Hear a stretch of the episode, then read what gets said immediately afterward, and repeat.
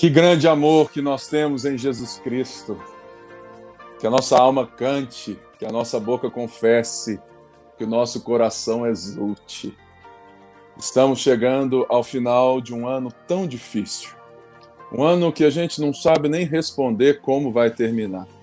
Estamos no meio de uma pandemia. Muitas pessoas precisando de auxílio, muitas pessoas dando esse auxílio.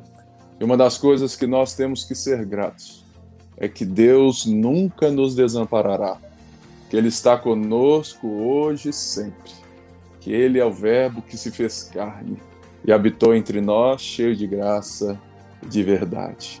Por isso nós podemos cantar.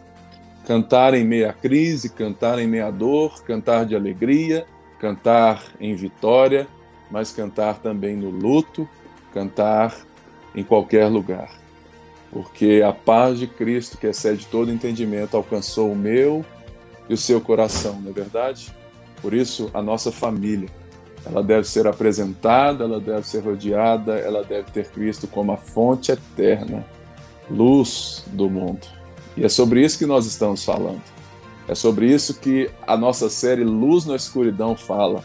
Por isso, nos próximos cinco domingos, essa série Luz na Escuridão vem justamente para trazer à memória aquilo que Deus fez, aquilo que Deus escolheu fazer ao nascer um bebê naquela manjedoura. E para que isso não seja apenas um dia onde você faz uma festa na sua família, onde você compra um presente, nós escolhemos seguir o calendário cristão. É o advento é a preparação para a chegada, para a chegada do Rei, para a chegada do Filho de Deus, Jesus, o nosso Senhor. Por isso eu quero te convidar a acompanhar junto comigo toda essa série. E nós vamos ter tempos especiais, se Deus assim nos permitir.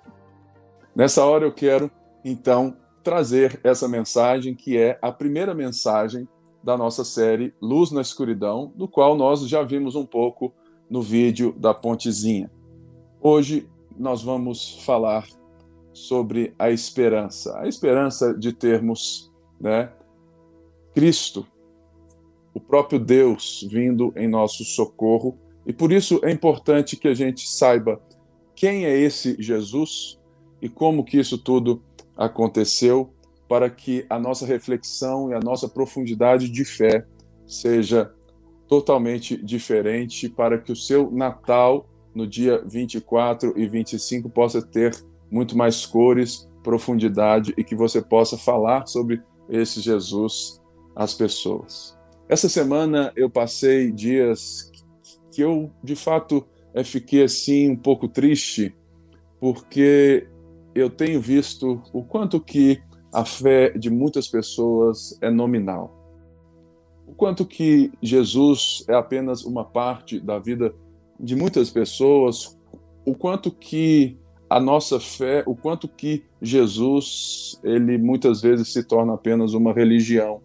Uma parte da sua vida onde você vai à igreja, onde você dá o seu dízimo, onde você ora e às vezes até lê a Bíblia, mas ele não é a fonte, ele não é a luz, é, ele não é tudo que norteia a, a sua vida e transforma a sua vida. Eu tenho tido vários papos, conversas com vários irmãos, e uma das coisas que tem me deixado muito entristecido é o fato de ver que as pessoas elas não entendem, elas não entendem é, o que significa viver para Cristo, ser salvo por Cristo, ser redimido por Cristo, viver a vida de Deus.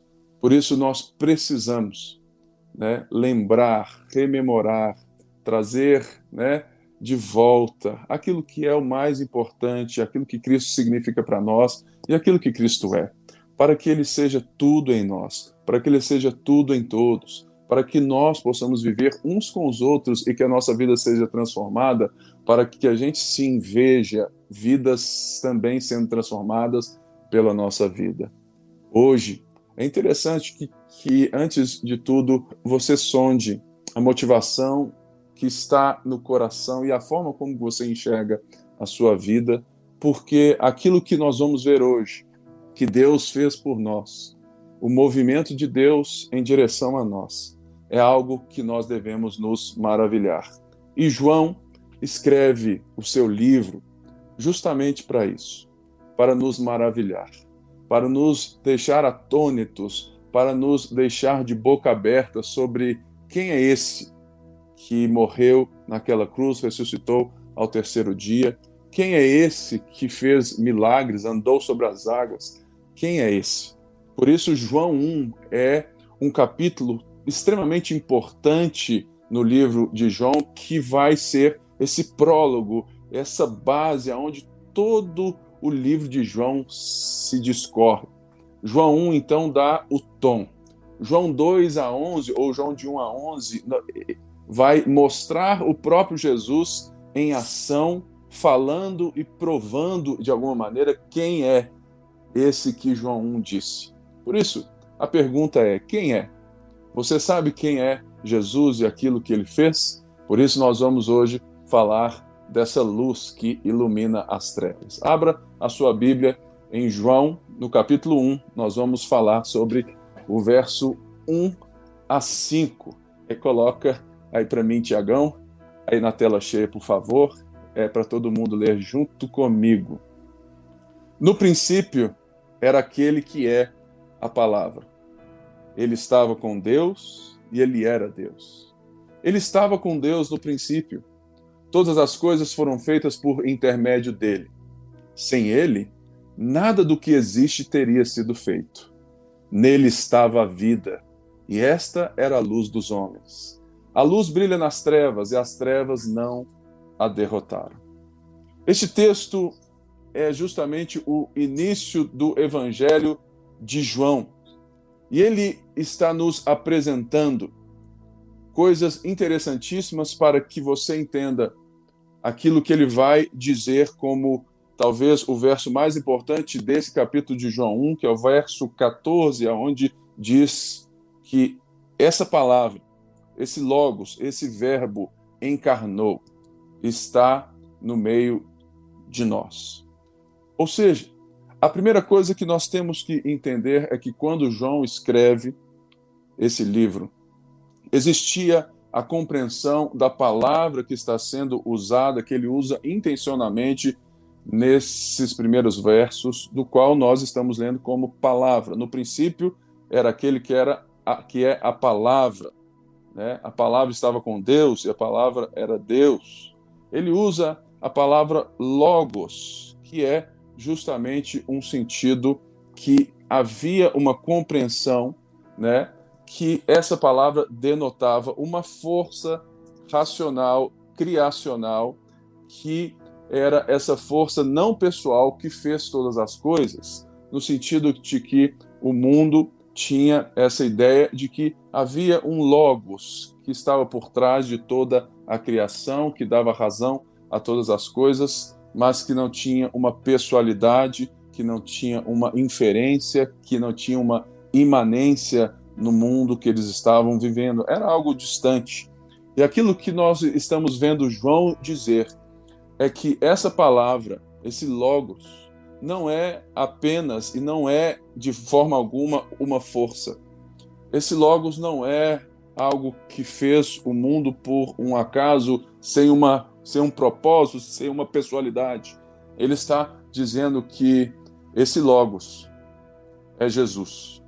É uma pessoa e que essa pessoa tem uma identidade, que essa pessoa tem uma essência e que essa pessoa ela existia antes de qualquer coisa existir.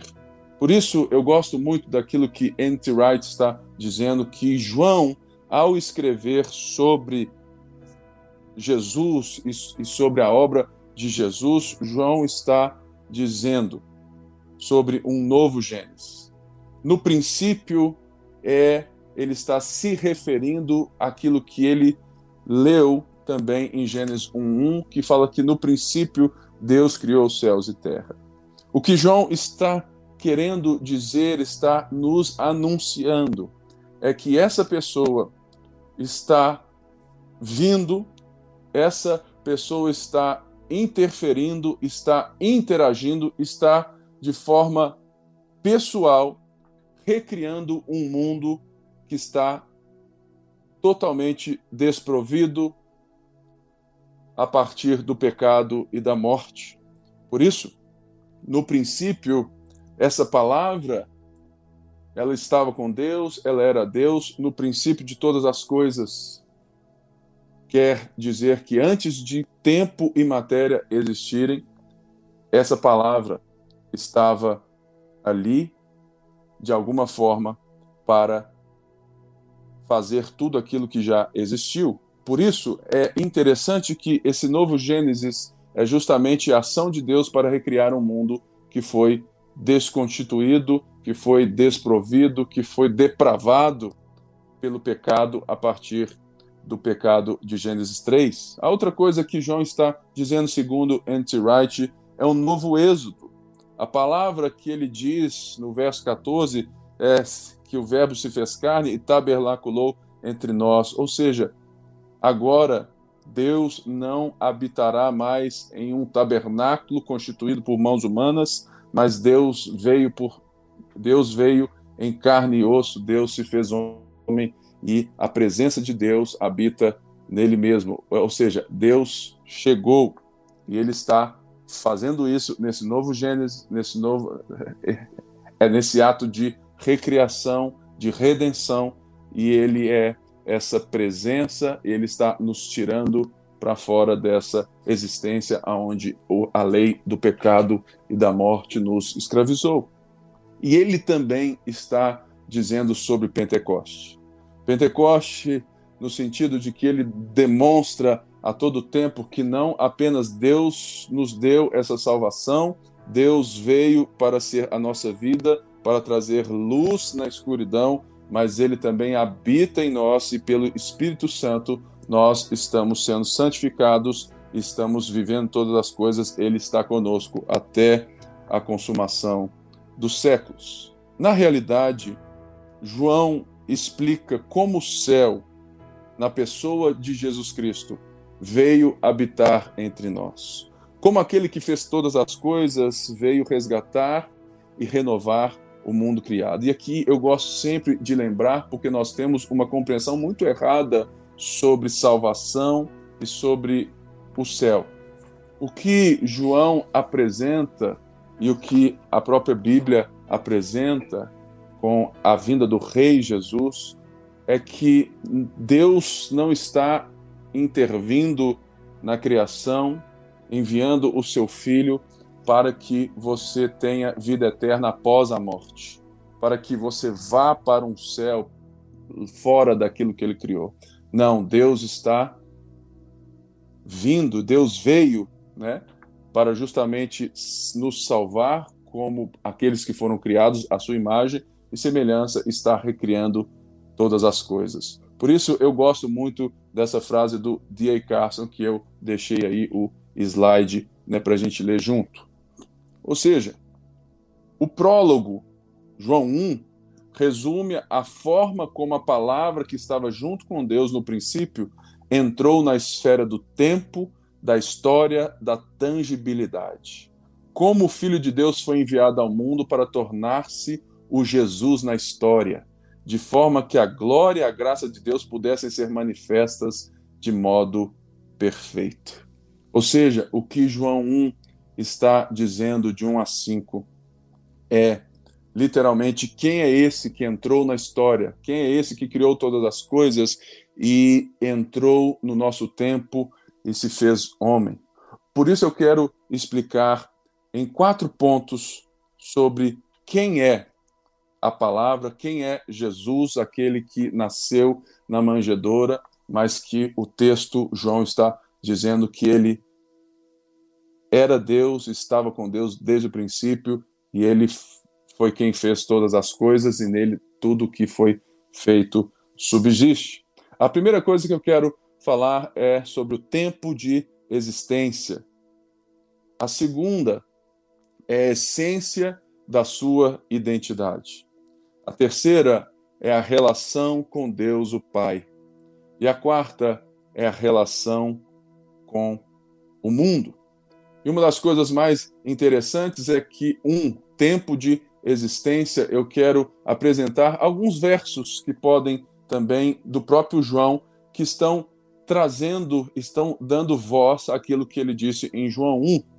Mas antes tem essa frase que a gente precisa entender sobre aquilo que ele disse no versículo 1. No princípio, ele, ela, ele era aquele que é a palavra, a palavra estava com Deus e a palavra era Deus. Segundo Barrett, está aí a frase, esse versículo, João pretende que todo, todo que o todo de seu evangelho deva ser lido à luz desse versículo, João 1:1.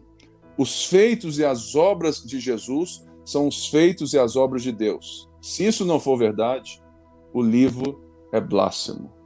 O que Barrett está dizendo é que a afirmação de João em 1:1, que no princípio era aquele que é a palavra, ele estava com Deus e era Deus, isso é o que ele pretende com todo o seu evangelho, porque é a obra de Deus fazendo, né, com que eu e você estivéssemos aí. E aquilo que explica o tempo de existência do Filho de Deus, Jesus, está justamente também quando Jesus é, ele ora ao Pai em João 17,5, que diz assim: E agora, Pai, glorifica-me junto a ti com a glória que eu tinha antes que o mundo existisse. Por isso, aqui eu quero dizer sobre o tempo de existência. Jesus, o Filho de Deus, o Deus Filho, ele estava com Deus, ele era Deus antes de qualquer coisa ser, ser criada, porque o próprio Jesus ora aqui em João 17 e diz: Olha, glorifica-me junto a ti com a glória que eu tinha antes que o mundo existisse. Por quê? Porque nós estamos dizendo que antes de qualquer matéria e tempo vierem a existir, Jesus, né, o Filho de Deus, lá estava. Por quê? Porque ele não é criado por Deus. Ele é eternamente existente em Deus. Por isso, é interessante que a gente lembre que para que o Natal ganhe o sentido que ele verdadeiramente tem, o nascimento de Jesus tem a profundidade que nós precisamos recobrar para que a vida cristã ganhe, sabe, esse, essa, essa, essa coisa maravilhosa. Você precisa entender que aquele que estava na manjedoura não era apenas um bebê qualquer. Era aquele que antes de qualquer coisa existir, antes de qualquer matéria, antes do tempo cronológico existir, porque quando ele cria os astros ali, começa o tempo cronológico, ele já estava. Ele é eterno, ele é o eterno. E por isso, o Natal não pode ser apenas uma celebração aonde você ora agradecendo a Deus, dá presente aos outros, você precisa se, lembrar que nós estávamos mortos nos nossos pecados e delitos. Nós estávamos na escuridão. E Deus, o próprio Deus, enviou seu Filho, o Filho de Deus, o Deus Filho, entrou na nossa história. Por isso, no princípio, é o que é a palavra, porque essa palavra, ela tem justamente aquilo que eu já disse. Ou seja, o que as antigas fontes gregas e judaicas têm em comum sobre o Logos é que o, Logos era um termo muito usado para se referir ao modo como Deus e, ou os deuses se revelavam e comunicavam com a humanidade. Por isso, o Logos de João é justamente a forma como que Deus está se comunicando, se revelando, não apenas por meio dos profetas, mas, mas pelo próprio Filho, como nós vemos em Hebreus. Ou seja, numa só sentença, em um só versículo. O primeiro versículo de João declara eternidade, a personalidade e a deidade de Cristo. Diferentemente daquilo que eles pensavam sobre a palavra, sobre esse Logos, João está dizendo que essa palavra, esse Logos, é uma pessoa. E que essa pessoa, segundo os próximos versos. Essa pessoa estava com Deus. que essa pessoa era Deus. Por isso, o ponto 2 dessa mensagem é a essência da identidade do Deus Filho. Aqui fala que ele era Deus. Uma das coisas que nós vamos ver se você ler João inteiro é que Jesus, por sete vezes, ele diz: Eu sou. Eu sou o pão da vida, eu sou o caminho, a verdade, a vida, eu sou a porta, eu sou a videira verdadeira. Ou, ou, seja, o próprio João está dizendo aquilo que ele está se referindo a esse prólogo, a esse João 1. Ele está demonstrando por todo o seu evangelho o próprio Jesus, manifestando quem ele é. Que Jesus é Deus, ou seja, o Deus Filho que se fez carne no nosso meio. Por isso, o João, João está dizendo isso para que eu e você entendamos quem é esse Jesus que nós vemos fazer milagres, que nós vemos, sabe, dar identidade, dar valor às pessoas. Quem é esse Jesus diferente de nós? Não fica trancado nos templos religiosos. Quem é esse Jesus que, diferente de nós, se assenta com os pecadores? Quem é esse Jesus que, diferente de nós, dá valor aos oprimidos? Quem é esse Jesus?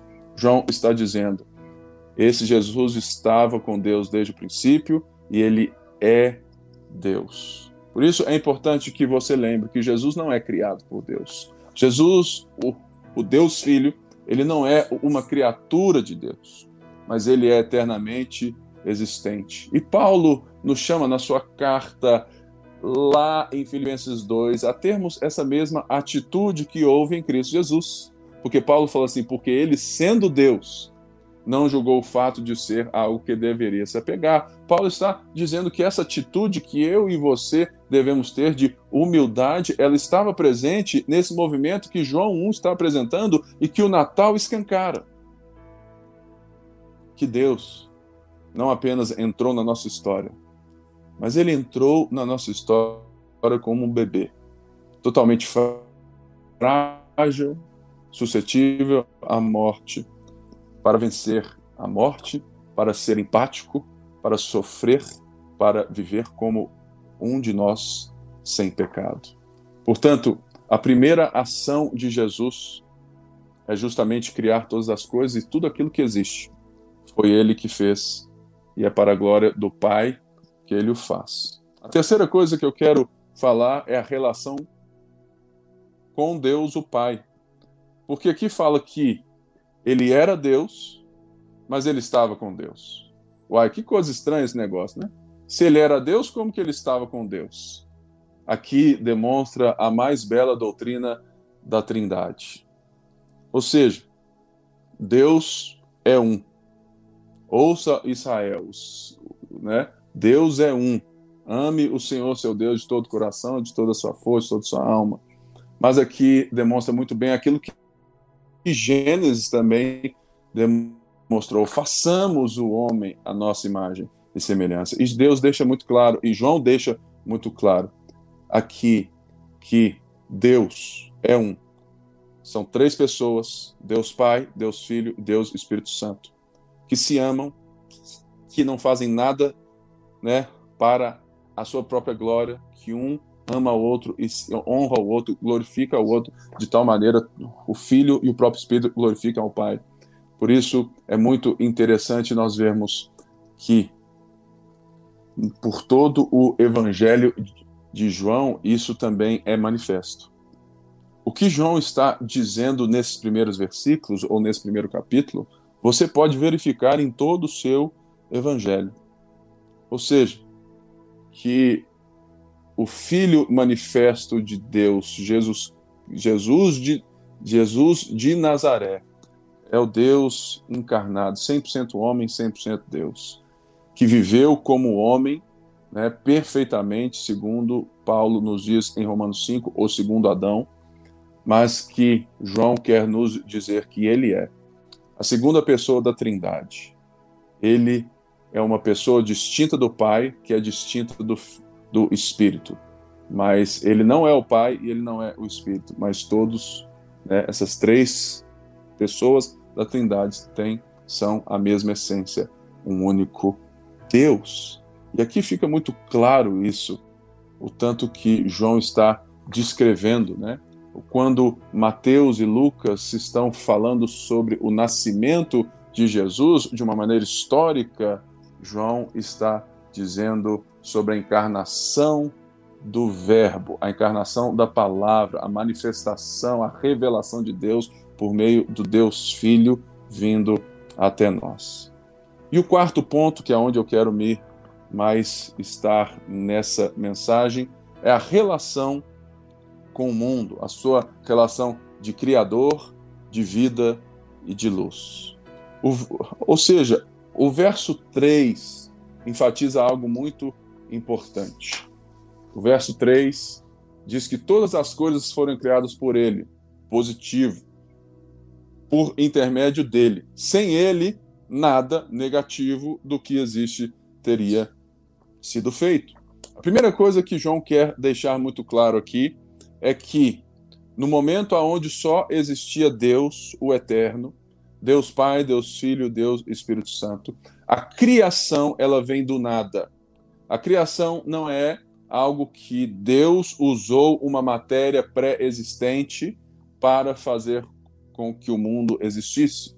O que João está dizendo aqui é que o Deus Filho é o agente da criação e ele fez a partir do nada, a partir da sua palavra. Ele é a palavra, né? Por isso, nesse sentido, é muito importante que a gente entenda isso de uma forma crucial que quando nós estamos celebrando o Natal, o nascimento de Jesus, nós não estamos celebrando um bom mestre, nós, estamos, nós não estamos celebrando um bom conselheiro, nós muito menos estamos dizendo que ele é um guru, nós estamos vendo a intervenção do próprio Deus vindo ao nosso mundo para nos tirar da escuridão, do orgulho, do pecado e do poder da morte. Por isso, uma das coisas mais lindas que a gente precisa entender é que quando falamos de Natal, estamos falando que Deus adentra a um tempo, a uma matéria, a um momento, a um cronos que ele mesmo criou. Ele se torna esse bebê indefeso, mas ali estava o rei de toda a terra, o Criador do mundo, aquilo que os profetas prometeram. Olha só o que João está dizendo no verso 4, quando ele fala que nele estava a vida e esta era a luz dos homens. Em João 5, 26, tem essa esse versículo que fala algo muito interessante, pois, pois da mesma forma como o Pai tem a vida em si mesmo, ele concedeu ao Filho eterno ter vida em si mesmo. E lhe deu autoridade para o julgar, porque o Filho, porque é o Filho do homem. É interessante que, que a gente entenda o que ele está dizendo que nele estava a vida. Porque o próprio Jesus já disse: Eu sou o caminho, a verdade a vida. Uma das coisas que nós temos que entender é que Jesus, ele não é fonte, ele é fonte, mas e não receptor de fonte. Jesus é o eterno, Jesus é a vida, ele é o caminho, a verdade, a vida nesse sentido. Por isso tem essa frase que eu pus. A palavra é a fonte da vida e não receptora.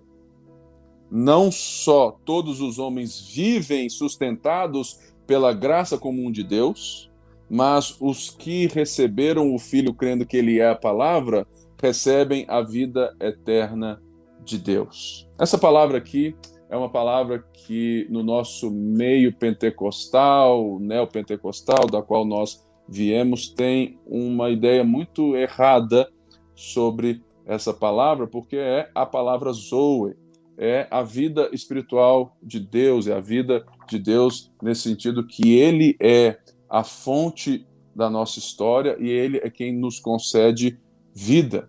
E nós vemos isso nos discursos de Jesus e nos milagres de Jesus. Jesus vai concedendo não apenas é, é, esse discurso, essa fala de salvação, mas ele vai demonstrando, como João diz, sinais, que ele faz sete sinais e sete discursos, e em João 1 até 11, ele vai demonstrando de, de uma forma bem clara que Jesus tem o poder, Jesus tem autoridade, Jesus faz milagres, Jesus foi adorado, Jesus é a vida, nele estava a vida, e ele vai concedendo né, é, esses sinais para mostrar que ele é fonte e não alguém que recebe a vida. E nisso nós precisamos entender algo muito interessante. Se a sua vida não é receptora da vida de Deus, se você não tem Deus como a fonte da sua história, se você não vive a partir dele, nós precisamos parar e repensar. Porque quando Jesus vem, é justamente porque nós estamos querendo viver a nossa própria vida, mas nós não temos a fonte em nós mesmos e nós precisamos de Deus. Quando nós tentamos ser a fonte da nossa própria vida, ou fazemos de coisas criadas a fonte da nossa própria vida, nós iremos cair nessa escuridão. E é nessa escuridão de olharmos para nós mesmos, vivendo segundo os nossos propósitos, segundo os nossos desejos carnais, é que Jesus vem nos dar vida e para ser a luz dos homens. Nesse sentido que ele é a Zoe, né? Ele ele nos concede essa vida eterna, não apenas na vida após a morte, mas todo aquele que crê que Jesus é a palavra, que ele é o Filho de Deus, que ele se fez carne, que ele morreu na cruz pelo nosso pecado para nos dar vida, que ele está recriando todas as coisas e que a ressurreição dele é o sinal primário, é o primeiro desse novo mundo. Todos aqueles que creram nele e o receberam foram feitos filhos de Deus. Por isso, nós precisamos entender e lembrar que o Natal é a manifestação desse Deus que veio em nosso favor, dessa luz, né, que vem para a nossa escuridão. E tem aí João 8:12, que fala um pouco sobre isso também, sobre Jesus ser não apenas a vida, mas a luz. Falando novamente ao povo, Jesus disse: Eu sou a luz do mundo. Quem quem me segue nunca andarás em trevas, mas terá a luz da vida. Olha só essa frase de F.F. Bruce explicando esse, mais esses termos vida e luz, do qual João está nos dizendo que, que, que o Filho de Deus, que nele estava a luz e era a luz dos homens. A expressão né, e a vida era a luz dos homens vale tanto para a iluminação natural da razão concedida à mente humana, como para a iluminação espiritual que acompanha o novo nascimento. Nenhuma das duas pode ser recebida sem a luz que está no Verbo. O que o evangelista tem em mente aqui é a iluminação espiritual que dissipa a escuridão do pecado e da descrença. O que Bruce está explicando sobre João, o que João está dizendo é justamente que é por meio de Jesus que tudo se sustenta, é por meio de Jesus que todas as pessoas vivem, é porque ele sustenta todas as coisas. Mas também ele é a vida no sentido de que ele veio para nos dar vida e vida em abundância, no sentido de nos tirar da escuridão que nós estamos encerrados quando vivemos para nós mesmos, quando olhamos a vida a partir de nós mesmos, quando nos consideramos fonte da vida e não receptores da fonte, ou quando instituímos qualquer outra coisa criada, ou, ou nós vamos projetar e inventar coisas para que a gente queira receber das pessoas a fonte, mas não existe. Não existe outra fonte senão o próprio Deus, o Criador dos céus e da terra. E Ele nos deu a Cristo para que Ele ilumine os nossos corações, para que Ele traga luz na nossa escuridão. Por isso, João 3,19, após o célebre verso, né, João 3,16, diz assim: Este é o julgamento. A luz veio ao mundo, mas os homens amaram mais as trevas, e não a luz, porque as suas obras eram más. As trevas em João, aqui, que ele vai falar no verso 5, a luz brilha nas trevas e as trevas não a derrotaram, não tem a ver com aquilo que a gente vê nos filmes, principalmente é, Star Wars, né, que, que tem o lado negro da força, que tem essas coisas e elas brigam, elas competem. O que João está dizendo aqui é muito pelo contrário. Fala assim: olha, esse poder do mal, esse mal concreto, essa escuridão, não está em rivalidade com a luz. Eles não brigam para ver quem ganha. O fato de, de, de Cristo ter vindo a nós, ter encarnado, é justamente a vitória. A vitória, né, a luz que vem e dissipa a escuridão. O termo aqui é justamente que as trevas não a derrotaram, é que as trevas não têm poder, não têm capacidade de sobrepor, de lutar, de fazer frente a qualquer coisa que o, o nosso Senhor, a luz dos homens, vem. E é por isso que nós cremos né, que quando a graça de Deus é estendida sobre nós, quando, quando a luz né, do próprio Espírito é, ilumina os nossos, né, sabe, as nossas vidas, é irresistível nós não entendermos e nos vemos, porque quando a luz chega, quando você se aproxima de Deus, quando você busca a Deus, quando você entende quem Cristo é, do qual João está dizendo, quando você se aproxima pela palavra, quando você deixa com que Deus ilumine né, os, os quartos profundos da sua alma, de fato é aí que, que nós vamos enxergar coisas que jamais enxergaríamos por nós mesmos. É por isso que é muito interessante que quando eu me aproximo de Deus, Quanto mais próximo da luz eu estou, mais eu consigo me enxergar. Nessa manhã é, é, é algo que nós precisamos ter.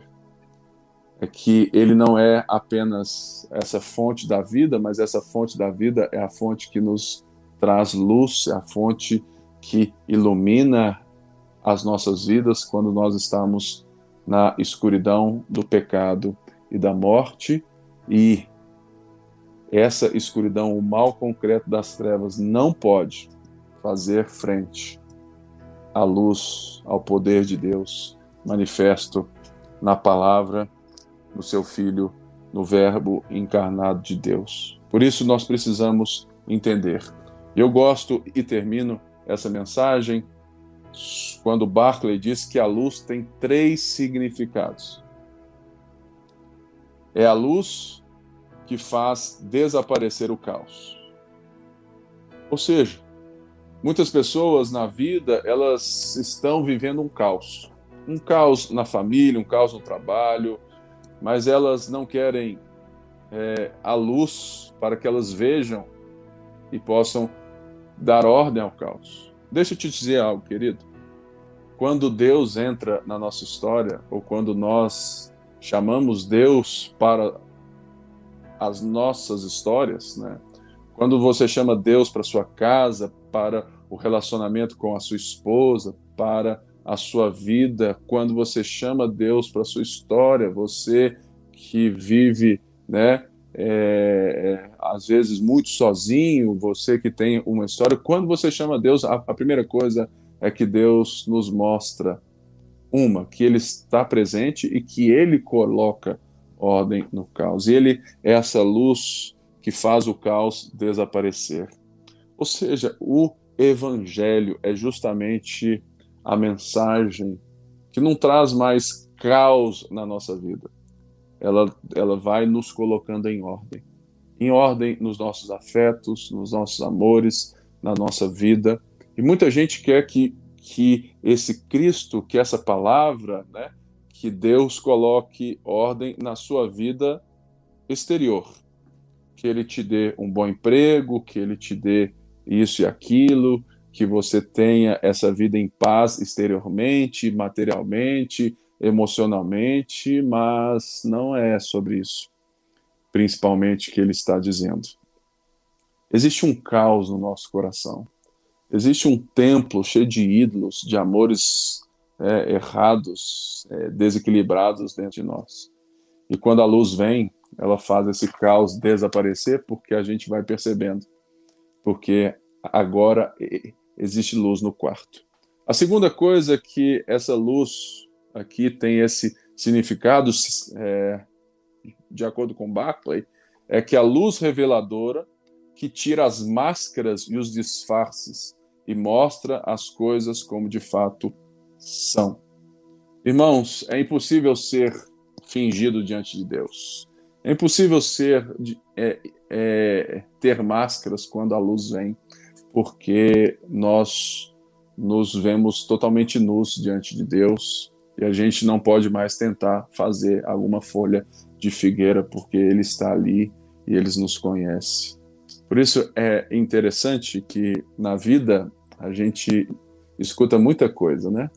Eu, é, nesse último ano, ouvi é sobre mim mais do que eu ouvi por toda a minha vida. Ouvi tanta coisa que, de fato, não é verdade. Mas eu sempre que eu escuto alguém inventando uma mentira ou algo incorreto sobre mim, eu lembro que aqui dentro eu sou muito pior do que qualquer coisa que alguém possa falar. Não que eu viva uma vida longe de Deus ou que eu seja um hipócrita. Longe disso. Eu sou um homem que ama a Deus, que busca a Deus, que quer ser cada vez mais próximo dele. Eu sou um imitador de Jesus. Mas quando a luz, essa luz chegou, está no meu coração eu percebo que aquilo que as pessoas não escutam e aquilo que a, a, a minha face não diz é justamente o, o meu coração. Aquilo que muitas vezes eu penso, aquilo que muitas vezes eu desejo para as pessoas, aquilo que só Deus sabe. As máscaras que eu não posso vestir, que você não pode vestir diante de mim, diante dos outros, as máscaras que nós não temos como pôr né, uns aos outros, nós não temos como trazer essas máscaras diante de Deus.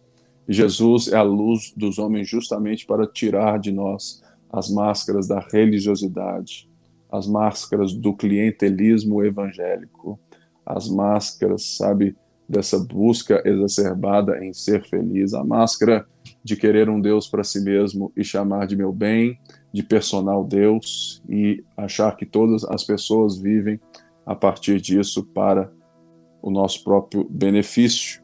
Por isso, essa luz vem para nos revelar, para tirar as máscaras, para mostrar como de fato as coisas são. E, pessoas, e a terceira coisa é que a luz é a luz que guia. Jesus é o autor e consumador da nossa fé.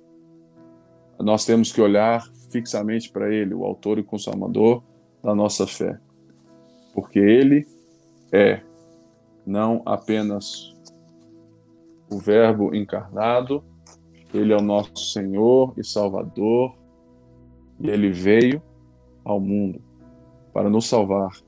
Ele está nos pegando pela mão, nos levando até o Pai. Jesus se tornou o irmão mais velho, que assume diante do Pai a responsabilidade de ir pelos rincões desse mundo, trazendo os filhos que o Pai escolheu pela mão. E você é um deles.